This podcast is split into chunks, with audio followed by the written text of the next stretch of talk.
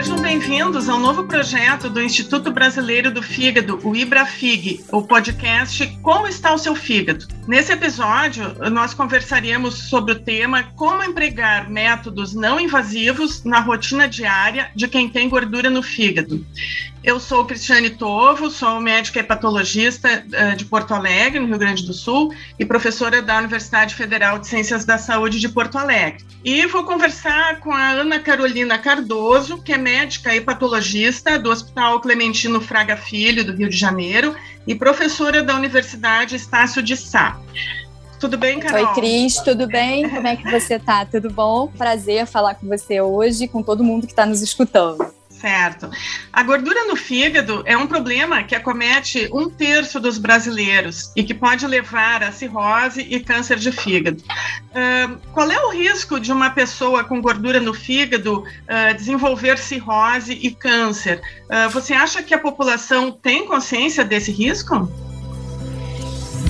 Cris, e o Ibrafig, né, o Instituto Brasileiro do Fígado, até encomendou uma pesquisa do Datafolha e o brasileiro ele já considera a gordura no fígado como uma das três principais causas de cirrose e câncer de fígado. Então, acho que ele já tem uma maior consciência de que a doença do fígado ela pode acontecer não só pelo álcool, que era uma das coisas que a gente mais falava, é, ouvia falar no passado, mas também pela questão da gordura no fígado. O que a maioria dos, das, das, pessoas, dos, dos entrevistados, desconhece ainda é que as pessoas, muita gente tem gordura no fígado, mas o que é importante frisar é que nem todo mundo tem risco de ter complicações como cirrose e o câncer de fígado.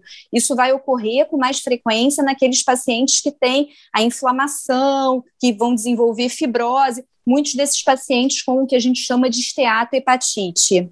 Bem, uh, muitas vezes esse diagnóstico é feito através da biópsia de fígado, né? Uhum. Uh, mas, como não é possível realizar a biópsia de fígado em milhões de pessoas que têm gordura no fígado, como é que a gente poderia estimar o risco dessas pessoas com gordura no fígado evoluírem para cirrose e câncer?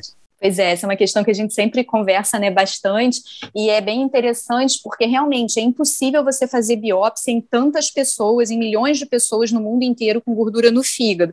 Mas é, o, o próprio, a própria Sociedade Brasileira de Hepatologia recentemente propôs uma linha de cuidado para cirrose para o Ministério da Saúde e há uma recomendação, então, do uso de marcadores, de métodos não invasivos para avaliar a fibrose em pessoas com gordura no fígado. Né? Isso é muito importante, principalmente naqueles pacientes com diabetes, obesidade e idade avançada, que são os pacientes com maior risco de desenvolver fibrose, de ter uma doença mais grave, mais séria e suas complicações. Então, essa avaliação através de métodos não invasivos permite avaliar um número muito maior de pessoas com gordura no fígado.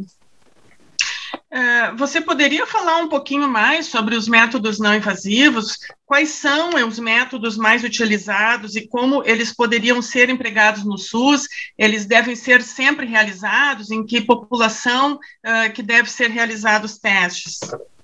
Pois é, isso é super importante. Na verdade, é, o grande número de nossos pacientes que procuram o SUS e também os nossos consultórios, eles devem ser todos eles, todo mundo que tem gordura no fígado ou que tem esses fatores de risco, como a gente falou, obesidade, diabetes, idade avançada, devem ser rastreados. A forma mais fácil da gente rastrear esses pacientes é através dos testes, como a gente fala, séricos. Então, a gente tem o APRE, que é um teste que faz uma relação da plaqueta com a AST, ou TGO, como a gente chamava, né? E, isso, e ele, ele pode ser aplicado de forma fácil, porque a plaqueta e a TGO são exames que a gente faz de rotina nos nossos consultórios, nos nossos pacientes. Então, a gente pode fazer essa avaliação dos pacientes é, na assistência básica. O paciente veio para consulta, a gente faz essa avaliação, e aí, no caso dos pacientes é, que tenham alteração no resultado do APRE, a gente pode aí sim é, fazer, fazer uma avaliação através da elastografia, que já é um método que tem nos centros especializados. No Brasil, de uma forma geral, a gente tem em vários centros universitários e não universitários também mas a gente tem a elastografia, mas aí já para uma coisa de um rastreio mais especializado, num, num, apoio mais especializado a esses pacientes. Mas na atenção básica, a gente pode facilmente fazer o APRE e já estratificar e já avaliar os pacientes com maior risco para doença no fígado e principalmente doença mais avançada. Ah, que bacana, é, o uso dos scores bioquímicos, então, esses APRI e FIB4 uh, ah, na saúde básica uh, devem, deve ser difundido para que seja mais uh, utilizado na prática clínica, né? O uhum. Ministério já adotou esses métodos para avaliação da fibrose nas hepatites virais.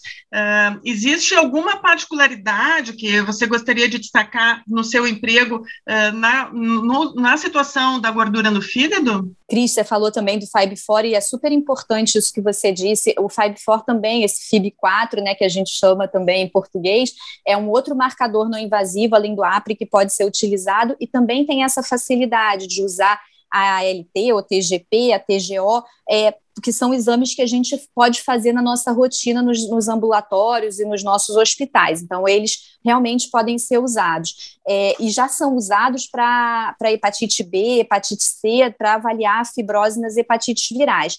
Na, na doença hepática gordurosa, a gente teve até a nossa diretriz, que você, eu e outros, muitos colegas é, puderam participar. A diretriz é um guia para os médicos, para os colegas, é, não só os hepatologistas, mas foi feito em, também em, é, em acordo com o Colégio Brasileiro de Radiologia. Então, assim, é para os nossos colegas gastroenterologistas, os nossos colegas clínicos usarem também.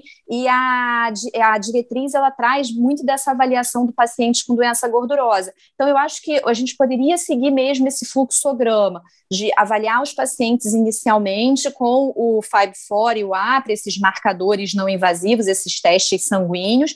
É, são testes que estão disponíveis na internet, são fórmulas, então a gente coloca esses resultados numa fórmula matemática, tem no aplicativo, tem na internet, e a pessoa tem esse resultado, e quando o paciente cai naquela zona que é considerada cinzento, ou seja, que a gente não sabe exatamente em que ponto as coisas estão, se ele tem uma fibrose mais acentuada ou não, ou efetivamente ele tem uma fibrose mais acentuada, a gente aí sim pode encaminhá-lo para os setores, para os hepatologistas, é, para os setores de hepatologia dos hospitais, e aí sim ele vai fazer uma avaliação mais detalhada com a elastografia. A gente hoje consegue, em um grande número de pacientes com doença hepática gordurosa, evitar a biópsia só pela combinação dessas avaliações, primeiro as avaliações sanguíneas e depois as avaliações através da elastografia, mas a gente consegue rastrear e, o mais importante, orientar esses pacientes a a ter uma mudança no estilo de vida, a melhorar a alimentação, corrigir pequenas alterações que estejam causando também essa gordura no fígado. Então, o paciente que tem um diabetes, a gente controla o diabetes, o paciente que é um dislipidêmico, como a gente fala, tem colesterol alto, tem triglicerídeo alto, tratar essas, essas alterações, olhar a resistência à insulina e tratar quando necessário. Então, a gente consegue abordar esse paciente é, hoje de uma forma bastante interessante, em muitos locais de uma forma multidisciplinar, e com isso melhorar muito o paciente e, com isso, dar uma perspectiva, uma, uma expectativa de uma vida muito melhor e muito mais saudável. Então, Carol, uh, quais são os pacientes que devem fazer esses testes na unidade de, básica de saúde? Uh, qualquer paciente que chegar na unidade básica ou só o paciente que já tiver feito o diagnóstico de esteatose, que é a gordura no fígado? Como é que você sugere isso? Cris, eu acho que o que a gente podia fazer é os pacientes que têm maior risco, então, diabético. a gente fala muito da obesidade, mas acho que o paciente que já tem o IMC acima de 25, que entre 20, acima de 25 até 30, a gente considera aquele paciente com sobrepeso, é, ou paciente com uma idade mais velho, é, a gente podia, para esses pacientes, independente se ele tem um, um exame ou com alteração de transaminase, ou uma ecografia, uma ultrassonografia com esteatose, a gente já deve fazer, porque são os pacientes que têm grande risco. Qualquer paciente, mesmo aí mais jovem também, que chegue com uma elastografia, com, desculpa, com uma ultrassonografia ou com um exame de sangue com alteração de transaminase, e tem outras alterações que surgiram, resistência à insulina, é, aumento de triglicerídeo, HDL mais baixo, acho que é válido. E, e, fazer, então, essa avaliação através do, do APRE e do FIB4, que são avaliações práticas que a gente pode fazer e, com isso, já começar a avaliar o maior número possível de pacientes para o risco de fibrose, que é o que está relacionado a, aos problemas, né? A formação da fibrose mais avançada, da cirrose, efetivamente, e do risco de tumor, né? Muito bem. Estamos então chegando ao encerramento da nossa gravação. Uh, Carol, você gostaria de fazer algum comentário adicional ou, ou encerramento? Eu gostaria de agradecer a SBH e o Ibrafig pelo convite. É, é, uma, é uma, essa questão da doença hepática gordurosa é uma questão é, muito frequente nos nossos consultórios, ambulatórios. A gente hoje cada vez mais vê pacientes com esses problemas, e não só nós, hepatologistas, mas o gastroenterologista, o clínico, o cardiologista, o endocrinologista. Ah, hoje é uma verdadeira epidemia global a questão da gordura no fígado, daí a importância da gente realmente abordar esse tema. E é isso, não olhar dizer, ah, isso é só uma gordura no fígado, é muito frequente, todo mundo tem, e deixar para lá principalmente nos pacientes com risco, de novo, mais uma vez, o diabético, pacientes com sobrepeso, não deixar de avaliar a presença de fibrose, porque é a fibrose que vai se correlacionar com os problemas futuros. Então, esses pacientes, eles precisam realmente ser é, estratificados e ser avaliados, a gente não perder essa oportunidade, uma vez que o paciente esteja conosco, da gente avaliar para a presença de fibrose e, quando ele tiver alterações, não deixar de referenciá-lo para os centros especializados, para os hepatologistas. Agradeço muito o convite, eu adorei participar com você, Cris. Eu também gostei muito de participar. Obrigada pelas orientações e pelas dicas. Uh, você acabou de ouvir mais um episódio de Como está o seu fígado, é o podcast do Ibrafig.